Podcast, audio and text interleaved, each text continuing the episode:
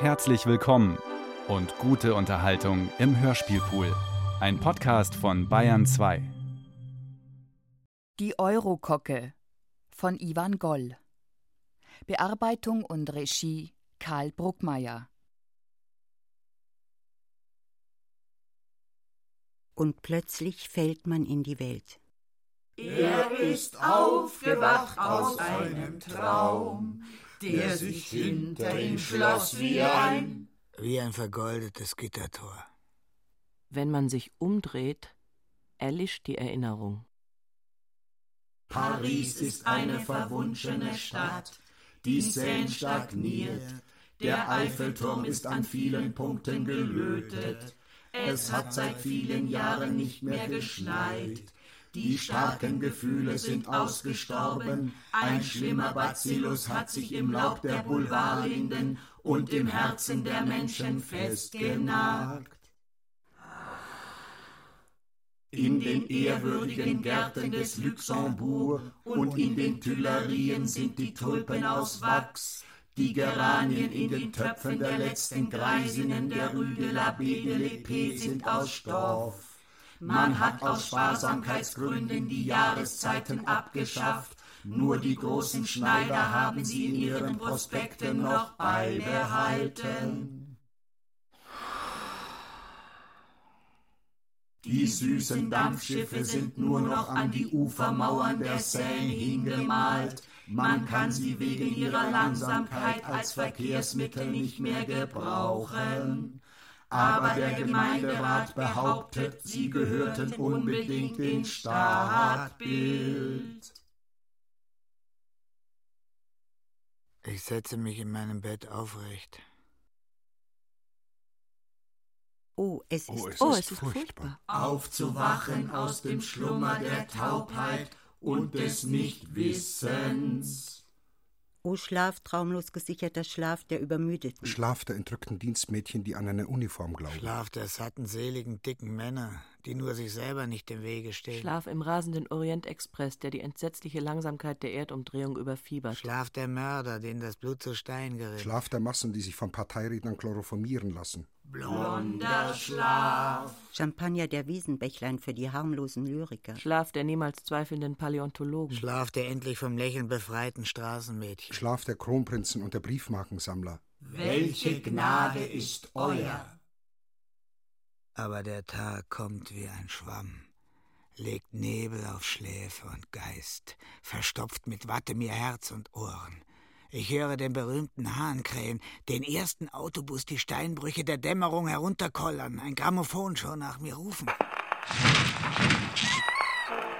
Es schlägt 6 Uhr an allen Kirchen von Paris. Um 6 Uhr früh schlittert die erste Arbeitertram durch die hohlklingenden Straßen. Ausgerüstet für den langen Acht-Stunden-Tag, das Essen und die Flasche Rotwein in einem von der Achsel herabhängenden Sack lässt sich der Proletarier stumm der blassenden Aurora entgegenfahren. Die meisten lesen dabei ihr europäisches Morgengebet im Petit Parisien und erfahren vom sensationellen Raubmord im Marseiller Express. Um sechs Uhr früh erklingt das silberne Glöcklein in den kalten schwarzen Klöstern, die inmitten der Stadt hinter greisen Mauern geduckt sind, und stille frierende Nonnen falten ihre Hände und ihr Herz und höhlen mit zierlichem Knie die harte Erde. In den Mietshäusern aber, die rings um die Klöster wuchsen, verwechselt der schnarchende Bürger Angelus mit Telefon und legt sich schnaufend auf die andere Seite. Um 6 Uhr früh werden die Zollbeamten an der Peripherie der Stadt abgelöst. Sie haben die ganze Nacht trotz scharfer Aufsicht dem Schmuggel von verbotener Liebe, von goldenem Mond und einer hohen Steuer unterworfenem Tränenschnaps nicht wehren können. Nun sind sie müde, legen die grüne Uniform ab und verwandeln sich in gütige Familienväter. Um sechs Uhr früh löscht der Dichter seine Petroleumlampe aus und erwürgt mit zitternden Fingern die letzten Traumhetären, die hinter dem Nachtvorhang nicht verschwinden wollen. Um 6 Uhr früh kochen die armen alten Näherinnen auf bläulichem Gasherd den Rest Kaffee von gestern und wärmen sich dabei gleichzeitig die erfrorenen Hände. Um sechs Uhr früh werfen sich die Verzweifelten, die die ganze Nacht nicht fanden, wo ihren leeren Kopf hinlegen und denen kein Stern und kein Schutzmann die nötige Auskunft über ihre Traurigkeit zu geben vermochte, an der Station Trinité unter die Untergrundbahn und stören eine Viertelstunde lang mit ihrem Kadaver den ganzen Verkehr der Großstadt. Um sechs Uhr früh lag ich an diesem Morgen schon wach. vom unerträglichen Gedanken gequält, auf der Welt zu sein. Ich fand ihn so ungeheuerlich, dass ich ganz still und reglos in meinem Bett liegen blieb und so tat, als schliefe ich noch, wohl um einen Dämon zu betrügen. Doch aus allen Zimmern ringsum flossen die geheimen Gefühle der Insassen, die Sehnsuchten, die Hoffnungen, die Ängste, alle Leiden. Keine Existenz kann sich in Paris hermetisch gegen die Außenwelt abschließen. Eine halbe Stunde später befand ich mich auf der Straße. Er suchte das Erlebnis, suchte gegen sein heftiges Seelenweh eine Arznei. Er betrat die Boulevards mit dem Gefühl der grausamsten Einsamkeit, die sich erdenken lässt. Die unter Menschen. Ich hatte Mitleid mit mir selbst. Und das ist wahrscheinlich das wärmste Gefühl, das es gibt.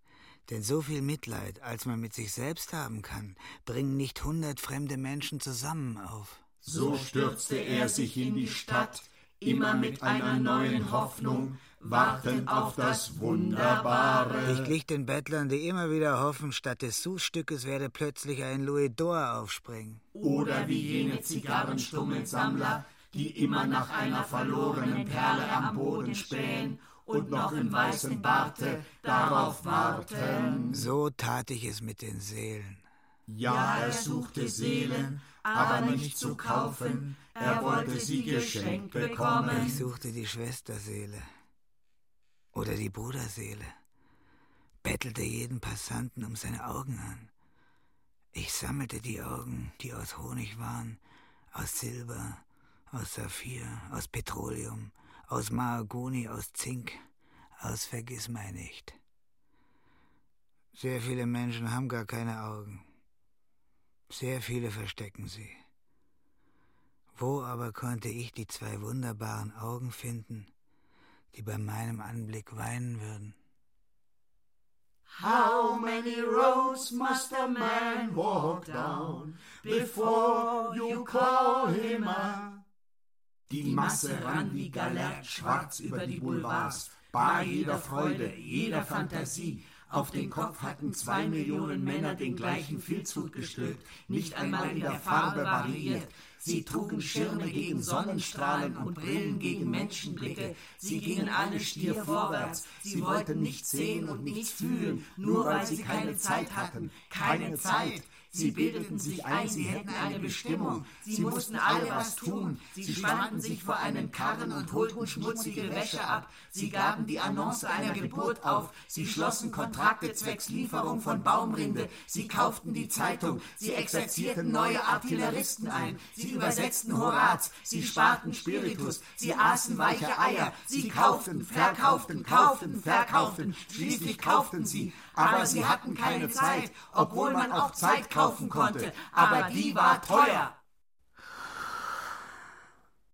Diese Menschen glaubten alles, was ihnen der Nachbar in der Tram sagte, aber sie glaubten nichts von dem, was Gott ihnen sagte. Sie glaubten, was auf den Häusern in feurigen Lettern geschrieben stand, nämlich, dass Giletteklingen die besten seien. Aber sie glaubten nicht, dass ihr Heil davon abhing, zuzusehen, wie das gelbe Blättchen an der Linde langsam wächst und zur Hand eines Engels wird. Illusion der purpurnen spanischen Weine. Illusion des Silberpapiers um die Schokolade. Illusion der künstlerischen Sonnenaufgänge. Illusion der Nelkensträuße auf Bällen. Illusion der frisch und fröhlichen Kriege. Illusion der Jungfrau. Illusion der Päpste. Illusion der gefährlichen Mörderfotografien. Sie glaubten, sie glaubten.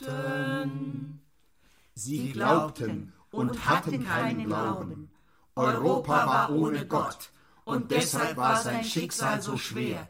Es gab auf der ganzen Strecke der Boulevards keinen einzigen Stein, vor dem man knien konnte. Und das, das war so unerträglich. Europa schmachtete, trotz der zahllosen Waren, die es zu kaufen und zu verkaufen gab. Denn es hatte nichts anzubieten. Es schrie nach einer neuen Demut, und niemand brachte sie ihm. Das war ein schlimmes Zeichen der Ungnade. Was galt noch der Mensch in seiner Stadt? Man vernahm seine Stimme nicht mehr. Sie war übertönt vom Eisen, vom Asphalt, von den Hupen, von den Schallplatten, von den Turbinen. Nach einer einzigen Klagestimme Nach einem menschlichen Schrei sehnte ich mich. Es war auf den Straßen, als schritte man über bombenbestandene Felder. Es platzten, es krachten bei jedem Schritt die Schicksale aus runden Frauenköpfen.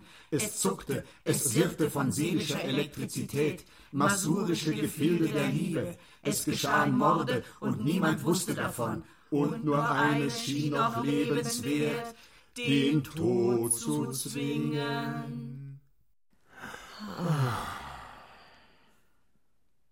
Yes, and how many times must the cannonballs fly before they are forever? Ich war jung. Ich merkte es daran, dass die Erde unter mir federte, wenn ich ging. Ich war frei. So frei müssen sich die Märtyrer gefühlt haben. O Träume von Paris, wenn ein Duft mit einem lyrischen Namen aus der Türe des Friseurladens weht, die abgetretenen Wiesen unter dem Makadam erwachen, die Liebe, die Liebe liegt wie ein rosa-schwarzes Gewitter über den Dächern, eine Epidemie von Sehnsucht und Unglück ergreift die Passanten.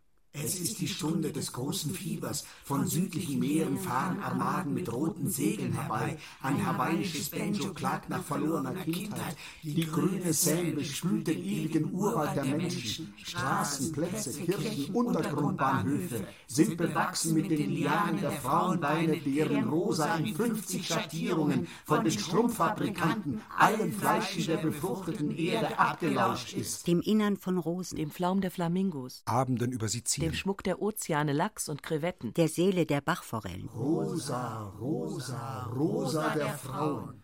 Gebüsche von Heckenrosen, Buchten von kararischem Marmor, Moscheen der Brüstekuppeln, gotische Türme der Hälse, blühender Wald der Frauen, mit Feuerhaaren, mit Wasserhaaren, mit Weizenhaaren und Haaren, in die wir die Hand halten wie in brennende Dornbüsche, wir neuen Fakire, wir Goldsucher, wir Todgeweihten.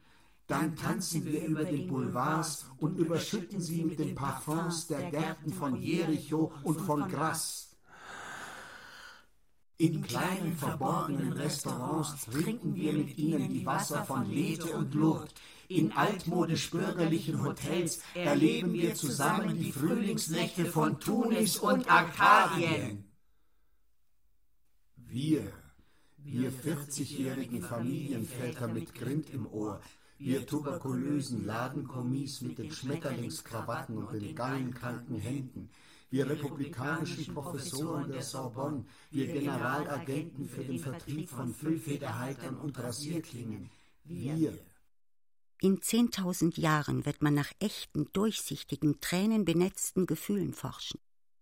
Wir, wir sind 1,80 Meter groß und kein Eiffelturm bringt die Sterne uns näher. Eine graue Frau geht langsam graues Alter ein. Ein Hund sitzt geduldig im Schiffsstadt. Orangen duft im Tal der kleinen Spitzereien, Konfektionsgeschäfte mit den bunt gereihten Fahnen, Baumwolle und Unterröcke. Ihr bedeutet die einzige Wahrheit, dieser Kunst aus Vaterland. Ihr rühret mich tiefer. Rue Gilles Coeur, Rue Aubry le Boucher, ihr fantastischen Landschaften hier widerstranden. Hier tiefer Erstaunen als vor Kythera über den Pyramiden. Paläste von Ross, von Grünspan, von Ruß, in denen mehr Märchen passieren als bei Andersen. Schmerz von Müttern, Hingabe von Witwen. Yes, and how many ears must one man have before he can hear people?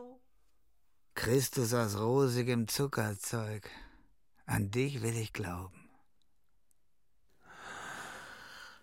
Dies Haus beherbergte unzählige Büros der menschlichen Seele, Import und Export der Liebe, Steuerkassen der Frömmigkeit. Im ersten Stock links tagte die Generalversammlung der Caucasian Oil Company und beriet über die Herabsetzung der Dividende. Im zweiten Stock rechts hörte das zionistische Werbekomitee ein Referat über die Apfelsinenkultur im Tale Gideon an. Im dritten Stock rechts befand sich der Sitz des Vereins der Kabarettsängerinnen und Schauspielerwitwen. Die ganze Arbeit der Inhaberin bestand im Aufschreiben und Verschicken von Adressen. Für besonders einsame und traurige Damen hatte sie im Nebenzimmer eine Art Salon eingerichtet, wo diese bei Grammophon und Port den Bürgern eine ärmliche Illusion verkauften. Die großen Boulevards entlang waren kleine Buden aufgestellt, die mitten in der amerikanischen Nacktheit der modernen Geschäfte armseliges Mittelalter künstlich vorzauberten.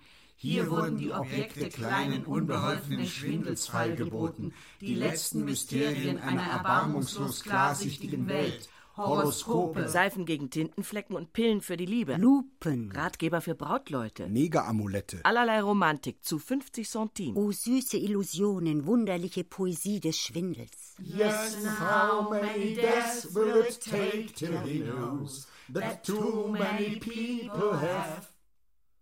Und was konnte man nicht bei den Althändlern kaufen?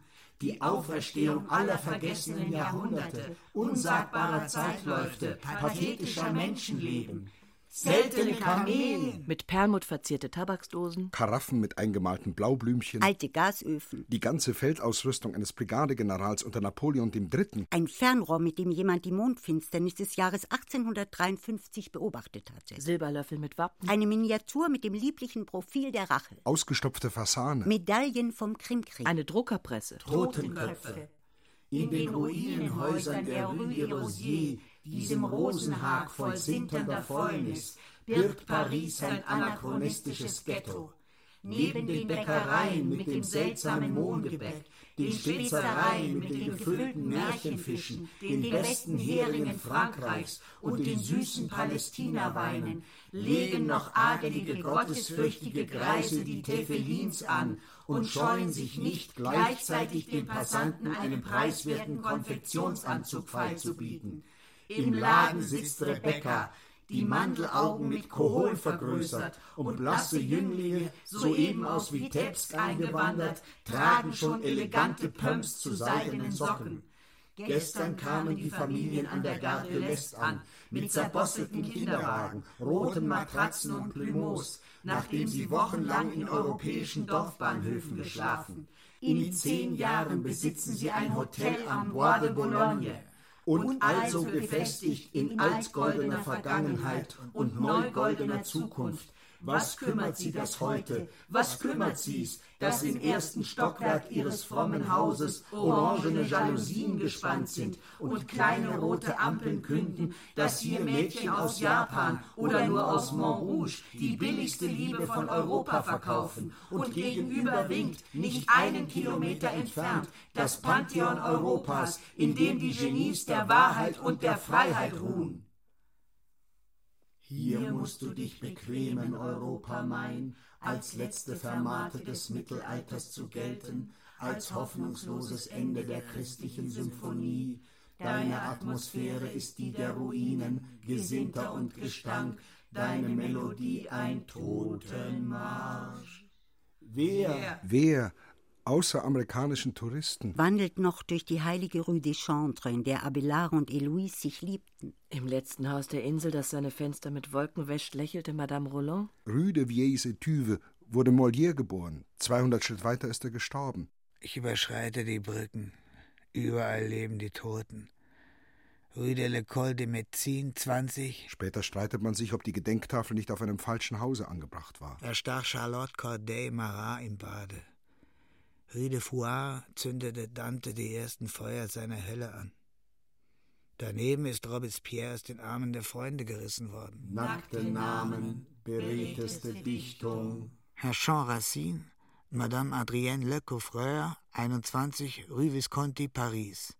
Madame Laetitia Bonaparte, Hotel de Brienne, Café Procop. Das erste Literatencafé. Eine Schraube muss gelockert sein. Saint Lafontaine, Voltaire, Verlaine. Ich schweife tagelang durch diese sterbenden Straßen, erschütterter als der Wanderer in tosender Bergschlucht. Jeder Stein hat geistigen Gehalt, von Passion ebenso gemeißelt wie der Marmorblock, aus dem der Bildhauer Göttinnen schält. Gewiss, auch ich gehöre in diesen Staub. Lasset mich in Frieden sterben. Lasset ihn siechen und faulen, den letzten träumerischen Europäer, auf einer morschen Bank des Palais Royal. Niemand wird ihn hier finden. Die geduldigen Bürger, die den schwarzen Brotkrumen vom Mittagessen mitbrachten, die stillen Witwen, die ängstlich ihre Söhne mit Märchen vor dem Leben schützen, sie werden es nicht merken. Ich bin so alt wie der Hinfällige, schon wieder zur Erde niederkniende Baum im Rasenrondell. Ich bin so verlassen wie der nackte Victor Hugo von Rodin, der solch eine Langweile nicht verdient hat. Ich bin so gefühlsleer wie die Schauspielerin Madeleine Roche, die drüben in der Comédie Française die kalten Verse einer Römerin herleiernd sich mit schweren Fäusten auf die dicken, schwammigen Brüste schlägt. Napoleons Heron und Balzacs Notare huschen in ihre Clubs. Und von dem vermoosten Baum über meiner Bank löst sich ein Blättchen, hellgrün und leuchtend. Doch, was ist so ein Tag ohne Frau? So eine Stunde ohne Erzittern, ohne die Funken an Haarspitzen und Fingerspitzen. Da gehen sie vorbei und tragen jeder ein seltsames Schicksal. In jeder Frau liegt die Möglichkeit, mich aus der Welt zu befreien. Jede ist unsichtbar, mit ihren goldenen Haaren wie mit Wurzeln im Himmel verknüpft. Jede saugt mit ihren rosa Füßen Urkräfte aus der bebenden Erde. Frauen, auf der Straße wandeln sie aufrecht, wie Bäume im Wind. In der Untergrundbahn streift man einer Hindin wilde Hüfte und raubt ein Gefühl, das der Gatte zehn Jahre lang nicht löste durch Seide, durch Pelz hindurch bluten Fleische. Und wildfremd stürzen wir wieder auseinander. Das ist der Urwald Paris. Zwischen schweigenden Tieren wickeln sich urferne Dramen ab. Ja, Tiere. Seien wir wenigstens Tiere und bewusstlos, erdgebunden. Aber wir sind alle einsam, unendlich und unrettbar einsam. Nieder die Gesetze, nieder die Kleider. Es ist ja alles so gleichgültig. Wir wollen uns nichts mehr vormachen. Wir wollen uns gegenseitig bestehlen. Ehemänner. Wir dürfen die heiligen Sternennächte nicht so im Familienzimmer verlieren. Wir wollen tanzen wie die Neger. Mit Beinen und Brüsten und Bauch herunter die gestärkte Hemdbrust der Ehre.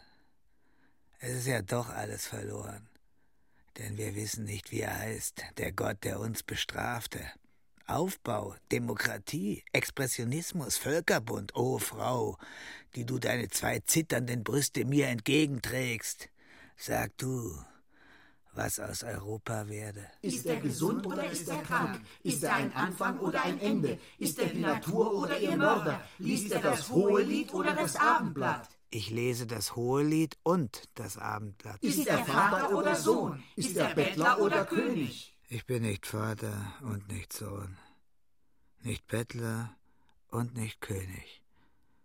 Und ich hoffe immer noch. Nach allem habe ich Sehnsucht nach dem Wasserreis des Buddhisten, nach dem süßsauren Karpfen jüdischer Freitagabende, nach der schalen Oblate aus der ungewaschenen Hand des Pfarrers, nach einer Ente in der Tour d'Argent, nach den wilden Feigen von Delos. Oh. Ich schreie nach dem Gott, der mich bedroht und mir wieder aus der Hand zu fressen gibt. Nieder mit der Freiheit. Ich schreie nach dem Diktator, der mir sagt, wer ich bin. Nach der Frau, die mich tötet, weil sie mich liebt. Nach der Sonne, da sie bald untergeht. Nach der Nacht, weil sie den Tag ankündigt. Mein Leid ist das Leid aller Europäer. Ich sehe immerfort auf die Uhr, verjage die Zeit, langweile mich und fürchte mich doch zu sterben. Ich verachte mich und kann mich nicht hassen. Ich bin eine Nesselstaude und verlange nach Ruhm. Oh, nicht mehr denken. Aber weil er denkt, ist er verloren, ist er unfähig, ein Konfektionsgeschäft aufzumachen, unfähig, Kammerreden zu halten, unfähig, sich monatelang mit den historischen Ursachen der französischen Revolution zu beschäftigen. Ich bin ein armer, alter, blasser, schlaffer Europäer, zu nichts mehr Nutz.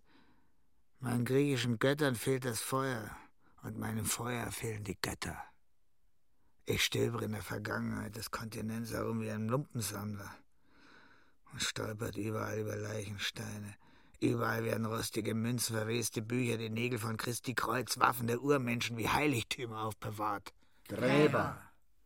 Gräber suchen wir auf, die moosigen Tafeln im harten Gras eines jüdischen Friedhofs, die zerbrochenen Blechflügel pfingstlicher Engel auf armen Kreuzen, ungeschorener Schliedorn vermischt mit den ungeschorenen Bärten der Toten, Walderdbeeren in ovalen Schädeln, Disteln in der Mulde des Herzens, während Raubvögel den wie Vanilleeis zerfließenden Granit zerhacken. Die Begräbnisse in Paris haben noch einen Rhythmus, der den alten Gassen ziemt. Die Toten, die haben noch Zeit.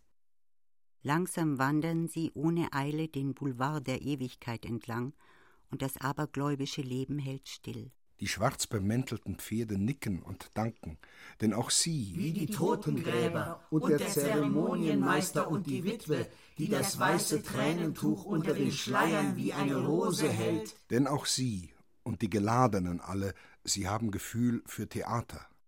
In jedem Viertel von Paris gibt es andere Tode.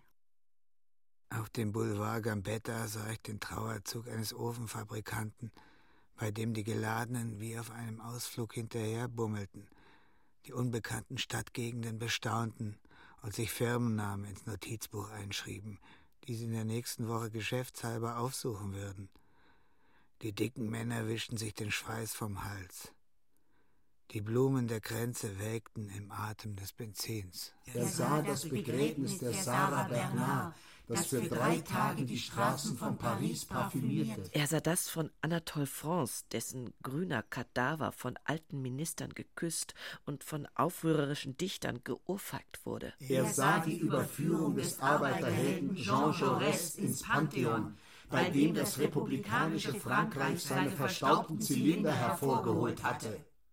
Armselig sind die Geschenke, die Europa seinen Toten zu machen weiß und man denkt mit Neid an die pompösen Totenfeste von Java und Bali. Aber das letzte Begräbnis, das ich sah, war weiß. Weißer Wagen, weiße Pferde, weiße Trauernde. Auch die Tote war weiß.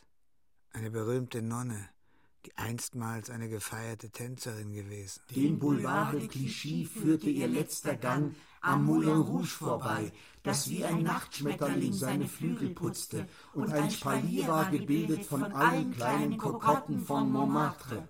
Sie standen da um zwei Uhr nachmittags, manche noch ungekämmt, einen Milchtopf in der Hand und vielleicht nackt unter dem echten Chinchilla-Mantel manche aber auch schon wie zu wichtiger Zeremonie hochgeschminkt. Der Schnee dieser Trauer und die Kerzen der Waisenkinder blendeten den ganzen Boulevard, über den sich plötzlich ein großes Schweigen legte wie Watte. Alle Wagen hielten, die Telefone in den Häusern verstummten, die Kellner in den Cafés, die Taxichauffeure hätten gerne geweint, die Lichtreklamen loschen aus, und sämtliche kleinen, mageren, frierenden, hektischen Kokotten fielen am Trottoirrand auf die Knie. Als der Zug vorbei war, fragte mich eine von diesen, Sissi, die süßeste von allen. Danke. Ob sie einen Kaffee trinken dürfte. Sie durfte. Es ist niemand auf der Welt, der sie nicht eingeladen hätte, denn sie war eine Liebesinvalide. Sie hatte nur ein Bein und eine zierliche vergoldete Krücke. Sisi setzte sich zu mir und erzählte mir ihr ganzes Leben. Sie hatte gemerkt, dass ich zu den Sentimentalen gehöre. Ich will dir nicht meine Geschichte allein erzählen, sondern die der 5000 Sysis von Montmartre. Sie hat fünf Etappen. Kennst du die fünf Untergrundbahnstationen dieses Boulevards? Sie heißen Clichy, Blanche, Pigalle, Anvers, Barbès. Bei Clichy fängt es immer an. Da ist Suzy 15. Sie ist am Sonntagnachmittag in der altmodischen, klapprigen, elektrischen aus irgendeinem Vorort hereingefahren und vor dem größten Kino der Welt, dem Gourmand-Palast, ausgestiegen. Zum ersten Mal in ihrem Leben sieht sie New York, das Lächeln des Douglas und wie der Zucker gewonnen wird. Zum ersten Mal in ihrem Leben sitzt neben ihr ein junger Herr mit einer orangenen Krawatte und einer grau gestreiften Hose und bietet ihr in der Pause ein Zitronenbonbon an. Zum ersten Mal in ihrem Leben trinkt sie nachher mit ihm im Webler einen bitter beizenden Cinzano, bei dem sich ihr ganzes Gesichtchen verzieht. Zum ersten Mal in ihrem Leben darf sie Agneau Vert Pré und Rahmerdbeeren bestellen. Zum ersten Mal in ihrem Leben sieht sie im Europäen den Chansonnier Georgius, der einen wunderbaren Frack anhat, und drei Japaner, die sich lachend Säbel in die Gedärme stoßen. Zum ersten Mal in ihrem Leben tritt sie ins Paradieshotel, wo von der Türe ab ein weicher roter Teppich läuft. Zum ersten Mal in ihrem Leben erfährt sie, wie Mahagoni aussieht, aus dem der hohe Schrank und das königliche Bett gezimmert sind. Und für ihr ganzes Leben lang wird sie verdammt sein, in diesem Paradies zu wohnen. Denn um vier Uhr früh fahren keine elektrischen mehr nach Hause. Um vier Uhr früh würde sie der verständnislose böse Vater prügeln. Um vier Uhr früh entscheiden sich die Schicksale aller Süßis. Sie bleibt in diesem göttlichen Hotel, in diesem kupferverbrämten Mahagonibett. Sie bleibt. Marcel zahlt die Miete für acht Tage voraus. Sie bleibt aber nicht eine Woche da, sondern ein Jahr. Und es ist immer dasselbe. Acht Tage werden vorausbezahlt, aber nicht immer von Marcel, sondern auch von Gaston, von André, von José, und von Paul. Clichy. Die zweite Station heißt Blanche. Blanche heißt auch ein Mädchen. Das ist wild wie ein Kreisel und tanzt den Concon im Moulin Rouge um sechs und um elf. Sie trägt Unterröckchen voll weißschäumender Spitzen und mit den zwei in der Luft pendelnden, rot gefärbten Beinchen sieht sie aus wie eine Fuchsienblüte. Blanche ganz weiß mit goldenem Haar. Blanche hat sie lieb. Lieb hat sie Blanche. Sie hat Blanche lieb. Sie lernt den Cancan tanzen im Hinterzimmer eines stillen Cafés in der Rue Le Pic. Der Kellner am Vormittag spielt ihnen dazu Klavier. Und nun treten sie beide auf und tanzen, nur um zu tanzen, die Beine in die Luft zu werfen, zu schweben und sich zuzulachen und um zu schäumen mit ihren Spitzenröckchen, zu schäumen wie der billige Sekt auf den Tischen der dicken, rauchenden Männer. Blanche hat sie lieb, lieb hat sie Blanche. Sie hat Blanche lieb auf der silbernen, mondenen Blass Blanche. Sie mieten zusammen ein sonnig bürgerliches Zimmerchen und zahlen jetzt monatlich und lassen sich Spiegeleier und Ananaskompott von Madame Comtesse zubereiten. Blanche. Aber Pigalle liegt gar nicht weit. Nicht weit genug. Auf der Place Pigalle, da stehen die seidenhäutigen, braungebrannten, eleganten Argentinier und warten alle auf Susi, Sie wollen alle mit ihr den traurigsten der Tangos tanzen. Sie fangen sie ein, sie kaufen ihr ein rauschend schwarzes Edelkleid, in dem sie aussieht wie eine Marquise. Der Besitzer des Ramor zahlt ihr schon viel mehr, als man beim French Concon verdient. Schon funkelt ein Diamant zwischen ihren zwei hügeligen Brüsten. Suzy macht Karriere. Ihre Finger werden blass und schmal. Ihre Sprache übt sich an Baudelaire. Und Pigalle blendet so, ist selbst ein Juwel am Finger von Paris. Mandarinenfarben schillernd von den Reklamen für Seife, Liköre und Gott. Die Place Pigalle ist ein glitzernd Karussell, auf dem sich die Frauen mit roten und blauen Perücken drehen, statt der früheren Pferde. Und ein anderes Karussell ist da, ein kleines Rondell mit jungem Gras und Gänseblümchen drin. In der Mitte plätschert leise ein unschuldiger Springbrunnen, und auf seiner Spitze tanzt der Mond, wie in den Schießbuden die Kugel auf dem Wasserstrahl. Bald darauf stürzte ich auf dem Tanzparkett, weil mein Argentinier untreu war. Ich wurde von Mitleidigen in ein fremdes Hotel getragen. Der gerufene Arzt indes verstand sich nur auf Gonorrhoe. Er ließ mein zierliches Tanzbein faulen. Und so wurde ich interessant. Nach vielen Monaten Spital humpelte ich auf einer Krücke in ein neues Leben. Im Hotel Dieu, so hieß das Spital, hatte ich mit dem Leid auch die Liebe kennengelernt. Der Assistent, der mich behandelt hatte, mietete mir, als ich entlassen wurde, eine Garçonnière in der Nähe der Place d'Anvers. Anvers. Schon mischt der ahnungslose Bürger sich hier mit den Überlebenden der Fête Pigalle. Die wahre Pariser Liebe ist bürgerlich mit einer grauen Katze in den Kissen des Divans und viel Eifersucht in den Umarmungen der Hausfrau. Das dauerte zwei Jahre und ich wurde so geliebt, als hätte ich zwölf so schöne Beine wie dies hier. Zu meinem Geburtstag schenkte mir Max die goldene Krücke. Aber kurze Zeit darauf schenkte er der Tochter eines Altwarenhändlers einen goldenen Ring und heiratete sie. Ich war verloren. Die Station Anvers, die vierte auf unserem roten Passionsweg, empfängt bereits die Enttäuschten und die Zweifelnden. Hierhin werden vom Nordwind langsam verschlagen, die bereits eine Falte am Hals und eine Narbe am Herzen zu verbergen haben.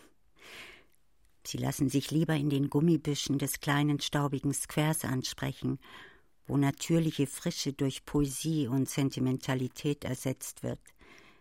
Ihnen sind die Ehemänner hold, die wenig Zeit haben.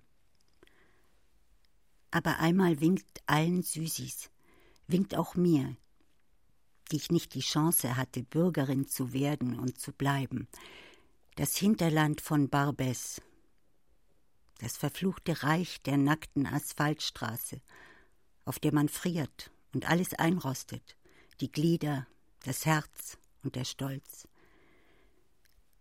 Bis dahin ist man alt geworden und geduldig und ergeben, und demütig küsst man die Aussätzigen im Schatten der Hochbahnpfeiler, küsst den heimatlosen Algerier, der keine Arbeit fand, küsst den entlaufenen Deserteur, der seine Freiheit gab für diese Nacht, und diesen nicht mehr roten Mund.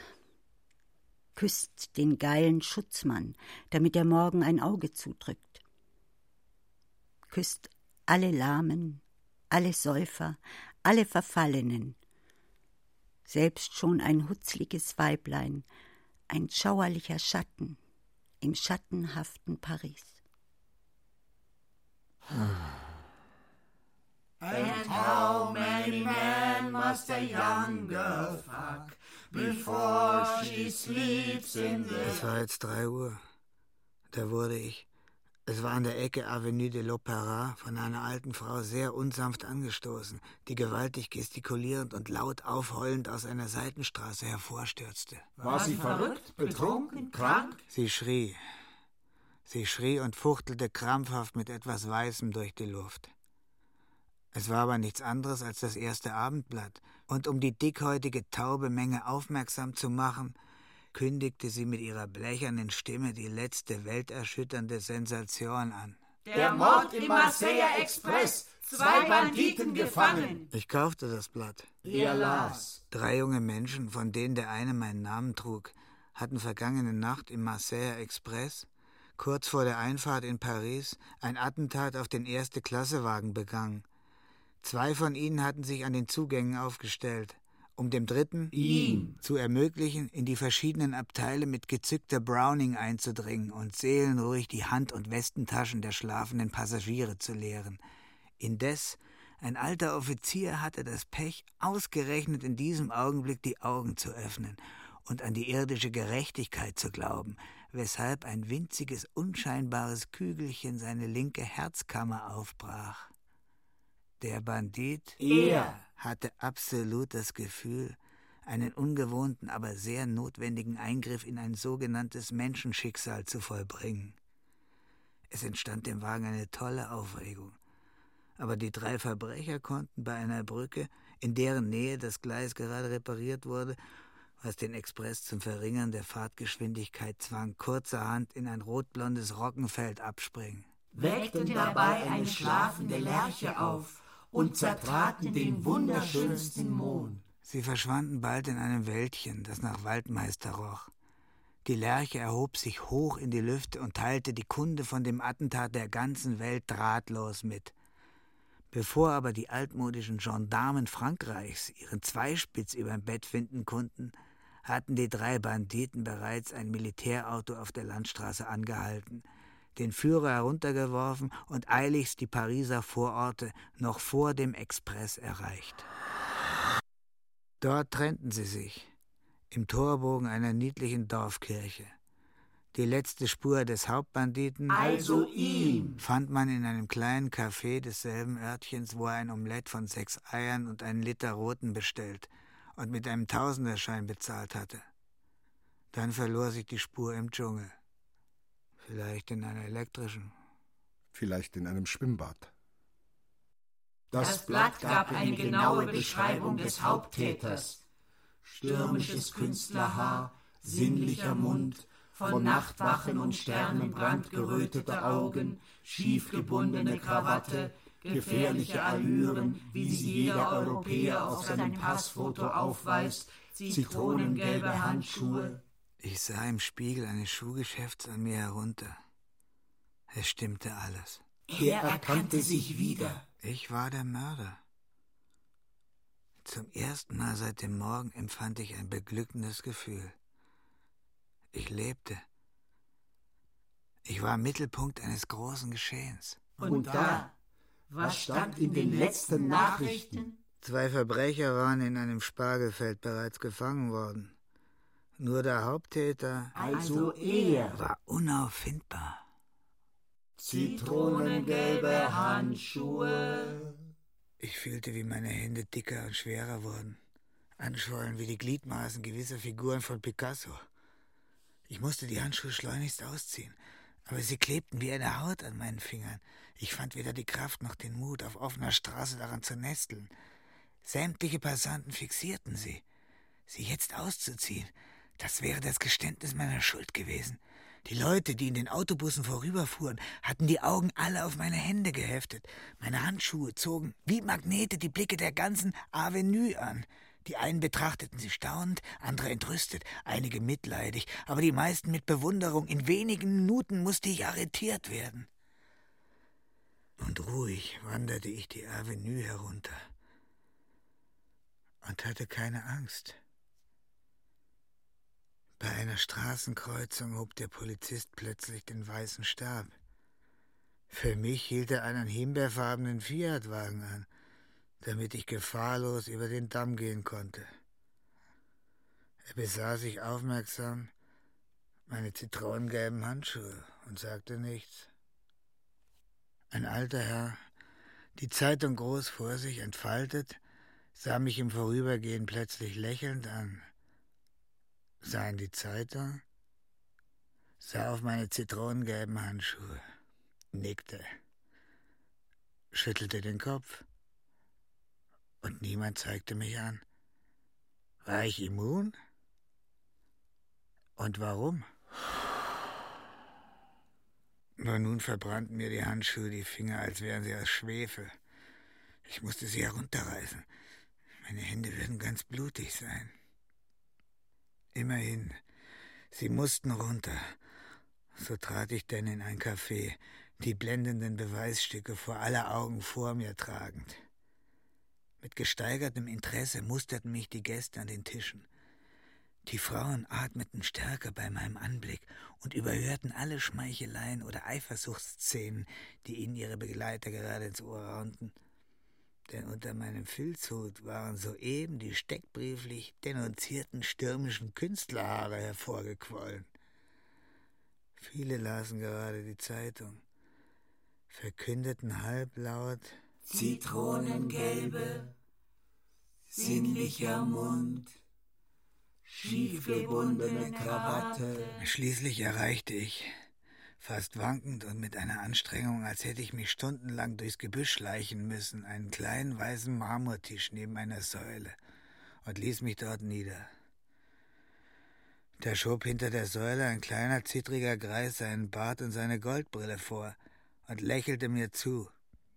Er zwinkerte mit dem linken Auge, streckte eine lange, dürre Hand vor und griff nach einer der meinen, die ich eben unter der Marmorplatte versteckt hatte. Ich erschrak bis in die Eingeweide. Darauf nahm er aus der Westentasche eines jener zusammenklappbaren Mikroskope, deren sich die Tuchreisenden bedienen, legte es auf meinen Handschuh, beobachtete diesen genau, schob ihn dann etwas hoch und untersuchte auch meinen Handballen. Ich ließ alles wie im Traum mit mir geschehen. Plötzlich ließ der Alte meine Hand los, sprang auf und schrie mit überkippender Stimme: Ich habe ihn! Den Eurokokkus! Eurokokkus. Niemand, Dreh, niemand, niemand drehte niemand sich um, um, denn niemand staunt heute mehr in einem Café, wenn ein Gast Irrsinn simuliert. Er beruhigte sich auch sofort und setzte sich jetzt an meinen Tisch. Sie wissen nicht, was die Eurokocke ist. Es ist der Bacillus, der die europäische Kultur zerfrisst. Derjenige, der einmal den Tod dieses Kontinents hervorrufen wird. Nicht wahr, Sie haben auch kein Pflichtgefühl mehr, keine Ehrfurcht vor Eltern und Gott, keinen Respekt, keine Vernunft, keine Zucht und kein Ziel. Sie haben die Krankheit der Lehre, auch Langeweile genannt. Sie haben die Eurokocke. Sie sind zu allem fähig, intelligenter, weiser, junger Mann. Zum Selbstmord wie zum Mord. Sehen Sie ein Mensch wie Sie, ganz gut der Bandit vom Massig Express sein. Da verlor ich alle Beherrschung, riss plötzlich meinen Hut vom Ständer und lief zum Ausgang. Die Handschuhe ließ er zurück. Ich torkelte bewusstlos die Avenue wieder hinunter. Ich hatte Eurokokken. Ich war ausgesaugt, ausgelaugt, ausgeraucht. Ich hatte die europäische Krankheit. Nur mit alten Straßen, alten Büchern, alten Steinen, alten Menschen lebte ich noch. Äußerlich noch da und in Wahrheit längst erledigt. Auch ich war tot. Ich biss mich in einen Finger und spürte nichts. Eisenautomobile, Gebirge von Tonnen und tönenden Röhren schütterten an mir vorbei. Und seine Ohren vertrugen es. Millionen violetter Volt rissen die Wand der Nacht auf. Und seine Augen wurden nicht blind. Ganz Europa war mit Kokken vollgesogen. Da roch es nach Kokken. Da regnete es Kokken. Sie hatten sich in die Haut und in die Augen der Menschen eingefressen.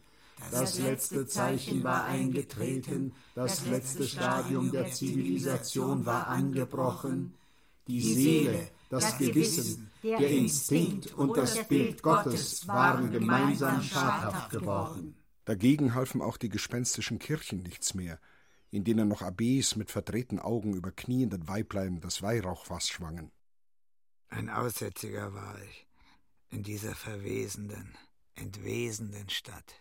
Was halfen türkische Bäder, schwedische Gymnastik, indische Upanishaden? Ich war ein Sieb, in dem kein Tropfen mehr hielt. Ich war ein Glasmensch, ohne Blut, ohne Seele, durch den die Sonne glatt hindurchschien wie durch nichts. Die größten Worte wurden verbraucht für Zigaretten oder Kassettpapier. Alle Genies, und alle Götter ihres absoluten Wertes beraubt. Die Eurokocke zerfraß alles. Pasteur kann uns diesmal nicht retten. Die Zahnärzte blombieren vergebens. Die Psychoanalytiker geilen sich umsonst an unserer Psyche auf. Kaufet, verkaufet, kaufet Salat, verkaufet Perlen, kaufet Sommermäntel, verkaufet Hustenbonbons, kaufet Utrillos, verkaufet Streichhölzer, werdet Feuerwehrmänner, übersetzt Shakespeare-Sonette, haltet politische Reden, heilet Nasenkrankheiten, macht Radfahrwettrennen mit, fertig, Kölner Dom, Weiße Woche, Warschauer Sportclub, Völkerbund, die Eurogruppe, die Eurogruppe. Es war der Monat Mai und der süßliche Port floss bald als Abendrot westlich über den Himmel. Ich fuhr mir über die Stirn und Glieder und spürte mich nicht. Schiefgebundene Krawatte, von Lesen und Weinen gerötete Augen.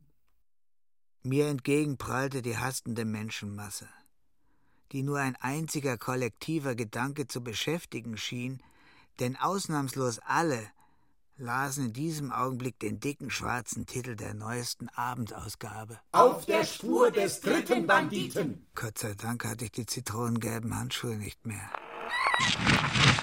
Eine wahnsinnige Angst befiel mich. Ich musste jetzt dran glauben. Einige Polizisten deuteten auf mich. Ich freute mich fast. Er empfand seine bevorstehende Verhaftung wie eine Gnade. Denn nun würde ich für meine Seelenqual nicht mehr selbst verantwortlich sein. Yes, and how many times can a man turn his head, pretending he just doesn't see?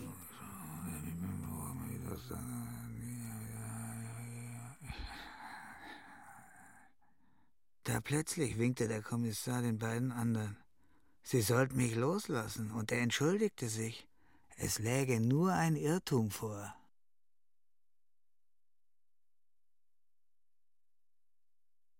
Die Eurokocke von Ivan Goll mit Marion Breckwold, Jörg Hube, Katja Ruppe und Martin Semmelrogge. Ton und Technik Wilfried Hauer, Regine Elbers. Regieassistenz Anja Scheifinger. Bearbeitung und Regie Karl Bruckmeier. Produktion Bayerischer Rundfunk 2003. Jede Zeit ist Hörspielzeit. Hören Sie Krimis, Klassiker der Weltliteratur und Soundart hier im Hörspielpool. Weitere Infos unter hörspielpool.de.